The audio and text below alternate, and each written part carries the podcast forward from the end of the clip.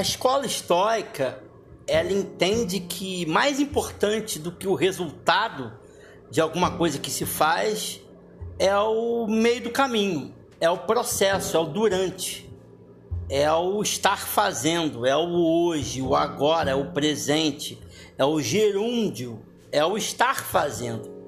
Então, os históricos gostam dessa coisa é, de que eles devem fazer aquilo que dependem deles, né? Façam aquilo que depende, depende de você, de, é, depende da gente. Vamos fazer aquilo que compete a gente, ok. Mas, enquanto a gente faz o que depende da gente, a gente não se importa com o resultado, porque o resultado não depende da gente.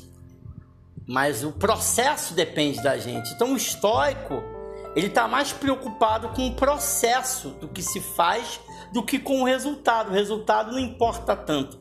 O mais importante é o processo, né? Então, é, talvez você esteja passando por um problema agora em que você está dando o melhor de si. O seu melhor está sendo feito, mas o resultado não depende de você. Então, se você focar nesse processo, nesse durante, nesse ato de fazer, nesse gerúndio, né? nesse ato de estar fazendo, né?